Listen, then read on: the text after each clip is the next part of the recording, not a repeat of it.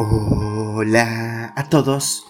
31 de julio y gracias a nuestro devocional podemos escuchar en el último día de este mes Vida para huesos secos.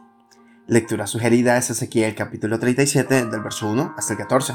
Su verso 11 nos dice, Hijo de hombre, todos estos huesos son la casa de Israel. Y aquí ellos dicen, nuestros huesos se secaron y pereció nuestra esperanza y somos del todo destruidos. Este pasaje, el profeta Ezequiel nos transmite una visión macabra y asombrosa, un valle de huesos secos. He aquí que eran muchísimos sobre la faz del campo y por cierto secos en gran manera. ¿Cuántas personas representarían tantos huesos?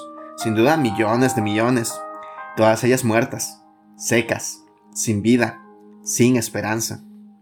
Esta es la situación espiritual del mundo y de muchas iglesias de hoy en día, personas espiritualmente muertas, secas, huesos blanqueados y sin vida, crujiendo bajo el sol implacable.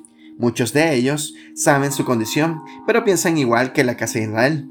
Pereció nuestra esperanza y somos del todo destruidos.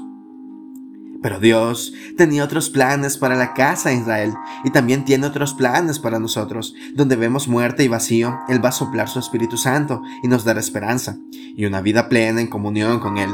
El Señor puede, en su soberanía y su voluntad, traer su espíritu a los cuatro vientos e infundirnos nueva vida. Nada imposible para Él. Pidamos a Dios que envíe su espíritu para darnos vida a nosotros, a nuestra comunidad, iglesia y nación. Que abra los sepulcros y haga subir a su pueblo al valle de la muerte, aquel que no es de Dios, de muertos, de, sino Dios de vivos ciertamente, lo hará para su gloria. Devocional escrito por Eduardo Sánchez en Paraguay.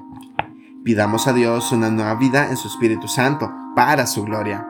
Muchas gracias por escuchar.